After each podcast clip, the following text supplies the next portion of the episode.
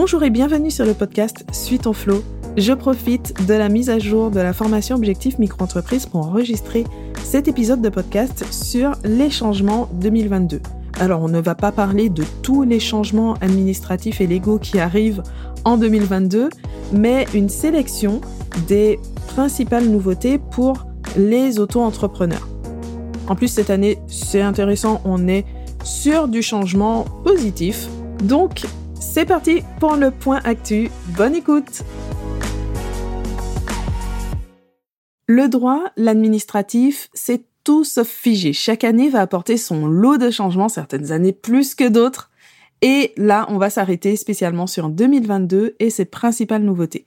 Donc en pratique, qu'est-ce qui change pour les auto-entrepreneurs en 2022 Premier changement assez important, c'est la notion de statut unique qui a été apportée par le plan indépendant présenté fin 2021 et concrétisé par la loi du 14 février 2022. Donc c'est la loi en faveur de l'activité professionnelle indépendante. On est vraiment axé sur les indépendants avec euh, différents changements qui vont parfois s'appliquer aux auto-entrepreneurs, d'autres fois concerner uniquement les autres statuts. Donc, cette notion de statut unique, attention, il ne faut pas prêter à cette expression des intentions qui vont au-delà de l'esprit de la loi. Il n'est pas question de créer un statut universel pour tous les travailleurs indépendants. Les sociétés continuent d'exister comme avant. On a le URL, la SARL, la SASU, etc. Ce qui change, par contre, c'est la disparition de l'option EIRL. Donc EIRL pour entreprise individuelle à responsabilité limitée. Il s'agit d'un statut un peu hybride, un aménagement de l'entreprise individuelle.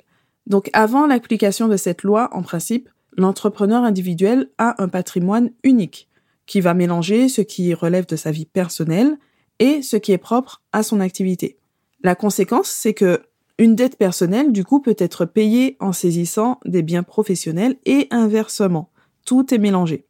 Et cette règle, elle devient encore plus délicate pour les couples mariés, en tout cas ceux qui sont mariés sous la communauté, parce que ça reste la règle la plus courante. Hein, souvent, on ne fait pas de contrat de mariage. Et donc, c'est le patrimoine commun des époux qui peut se trouver menacé en, cas de dette. Alors, pour mieux protéger le travailleur indépendant, il y a eu quelques règles au fil du temps. Par exemple, la résidence principale, depuis quelques années, elle est insaisissable par défaut. Donc, sans avoir la moindre démarche à réaliser, elle est réputée insaisissable. Le IRL, a été créée, euh, bah, ça fait déjà quelques années aussi, hein, pas mal d'années. Et donc, euh, elle consiste en fait à déclarer devant notaire un patrimoine professionnel qui va être séparé du patrimoine privé. Donc, c'est un aménagement euh, fictif, entre guillemets, qui permet de séparer le pro et le perso et que les dettes professionnelles, du coup, ne puissent être payées que sur l'actif de l'entreprise. Donc vu comme ça, on se dit bah oui, c'est une option intéressante. Donc euh, pourquoi on la supprime? C'était bien à l'avantage du travailleur indépendant pour le protéger. Sauf que en fait, cette option hybride n'a jamais connu de succès parce que la démarche peut être un peu compliquée, il y a des contraintes de gestion et du coup, on, on est tellement dans l'entre-deux que les entrepreneurs partaient soit pour l'entreprise individuelle classique, y compris la micro-entreprise, en acceptant le fait de ne pas être protégé au niveau du patrimoine, de ne pas être protégé du tout à part la résidence principale, soit pour une société, même en étant seul, avec le URL ou la SASU, qui permet de créer une entité autonome qui va être responsable de ses propres dettes sans impliquer son dirigeant. évidemment, il y a des limites, mais pour faire ressortir les grandes différences, on va simplifier comme ça. Et donc, ce qui a été décidé pour 2022, ce n'est pas vraiment de supprimer cette option. En pratique, oui, ça va se traduire par la disparition progressive de l'EIRL. Il n'est plus possible d'opter aujourd'hui pour l'EIRL, mais en fait, c'est comme si elle avait été étendue en quelque sorte à tous les entrepreneurs individuels. C'est-à-dire que à partir de 2022, la responsabilité de l'indépendant, l'entrepreneur individuel, va être limitée à ses biens professionnels. Donc il ne sera plus possible de saisir les biens personnels pour payer des dettes professionnelles, sauf s'il renonce à cette protection. Alors comme toujours, c'est à considérer avec quelques nuances. Par exemple, pour obtenir un financement professionnel, il n'est pas rare de devoir offrir des garanties de manière personnelle sur son patrimoine ou sur sa personne en tant que caution. Et puis, grande question, de définir ce qui relève des biens professionnels ou personnel. Et selon le cas, la question n'est pas si évidente parce que, par exemple, les biens mixtes, c'est-à-dire ceux qui sont utilisés à la fois pour les besoins personnels et pour les besoins professionnels, ils ne vont pas bénéficier de cette protection. À partir du moment où ils sont utiles à l'activité professionnelle, on considère que c'est du patrimoine professionnel qui peut, du coup, être euh, utilisé donc pour solder les dettes professionnelles. Mais cela dit, ça reste un changement vraiment important qui va entrer en vigueur le 14 mai 2022 pour les entreprises qui sont créées après cette date et pour les entreprises qui existaient déjà, ça va être appliqué seulement pour les nouvelles dettes. Et puis, euh, précision tout de même, dans cette loi, on trouve aussi la possibilité d'opter pour l'impôt sur les sociétés, mais ce n'est pas compatible avec la micro-entreprise. Alors effectivement, les autres entrepreneurs individuels pourront opter pour l'impôt sur les sociétés s'ils le souhaitent. On passe au deuxième point, la suppression du délai de 90 jours.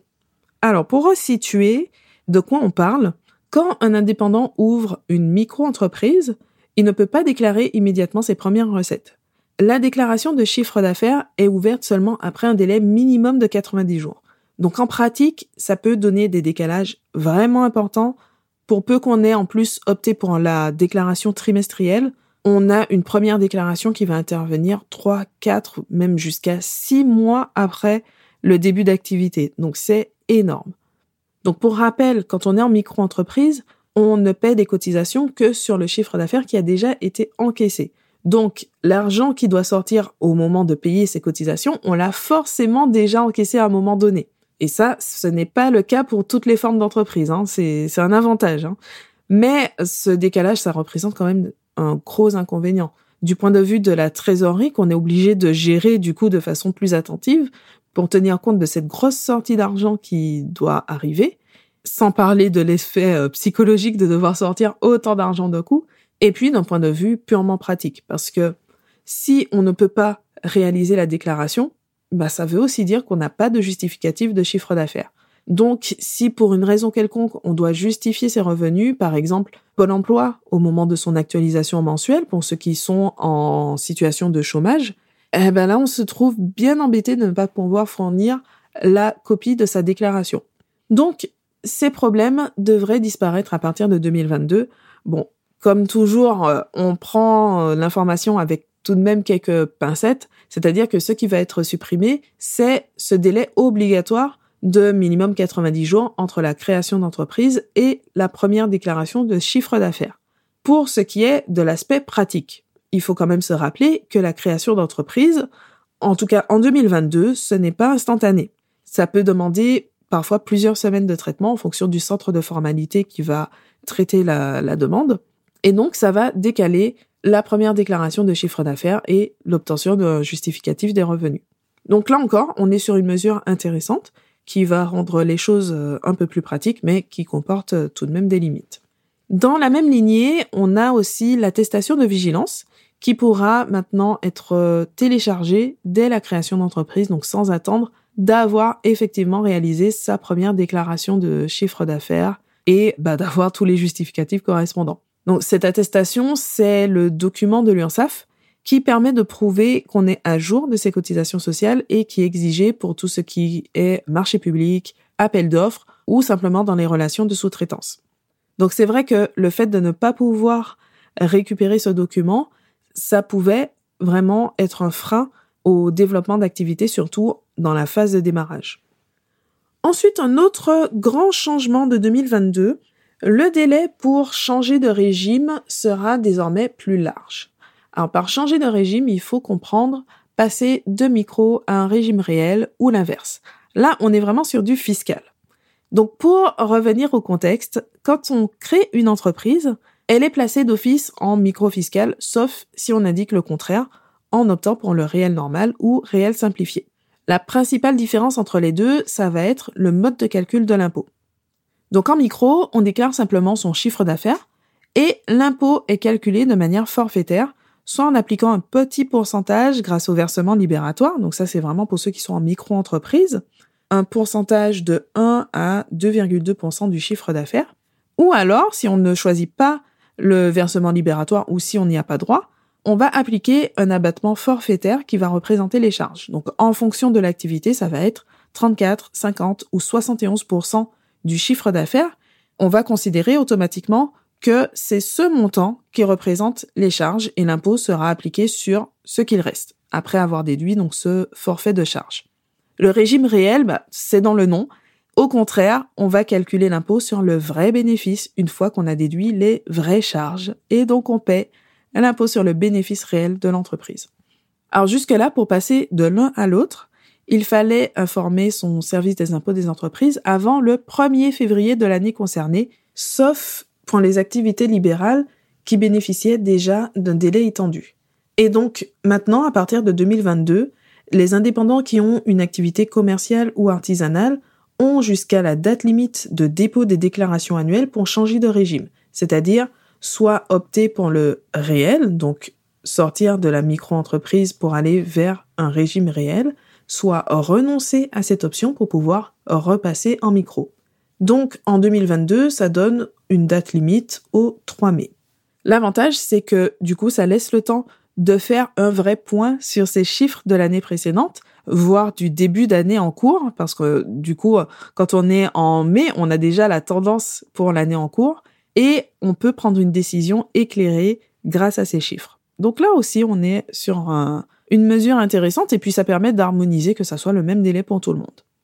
Voilà, donc on a détaillé trois mesures phares qui concernent les micro-entrepreneurs, mais d'autres mesures, d'autres changements ont été prévus cette année, notamment à travers le plan indépendant. Donc pour citer quelques exemples rapidement, on a la simplification du passage d'entreprise individuelle à société en facilitant la transmission du patrimoine. À partir de 2022, cette transmission pourra être faite en une seule opération alors qu'avant il fallait faire bien par bien, contrat par contrat. Mais de toute façon, c'est un moment clé où l'accompagnement par un professionnel est indispensable. Donc, euh, c'est surtout pour lui que ça va simplifier largement la tâche. Mais de toute façon, c'est un moment clé où l'accompagnement par un professionnel est indispensable. Ensuite, on a la création de nouveaux sites d'information et de démarches à destination des indépendants. Donc, ça, c'est une mise en place qui est progressive, qui n'entraîne pas de changement majeur pour les micro-entrepreneurs aujourd'hui. Mais effectivement, au niveau des centres de formalité, tout devrait être opérationnel pour 2023. Donc, on aura le temps de refaire un point sur ce sujet pour voir concrètement les changements qui ont été faits et comment ça va fonctionner à partir de 2023. Mais pour l'instant, tout ce qui existait avant, ça fonctionne encore. Donc, on passe au sujet suivant. On a l'assouplissement de l'éligibilité à l'allocation des travailleurs indépendants. Donc, pour rappel, il s'agit d'une aide de 800 euros par mois qui peut être versé pendant six mois pour les travailleurs indépendants, donc qui sont en difficulté. Et jusqu'à maintenant, un des critères, c'était la liquidation judiciaire. Et donc ce critère, il pourra être remplacé par la cessation d'une activité non viable économiquement. Donc par non viable, il faut comprendre une perte de revenus d'au moins 30%. Et il y a un autre critère aussi sur les revenus. Il faut avoir eu un revenu minimum de 10 000 euros. Donc avant, c'était pendant les deux années précédentes et maintenant c'est sur l'une des deux dernières années.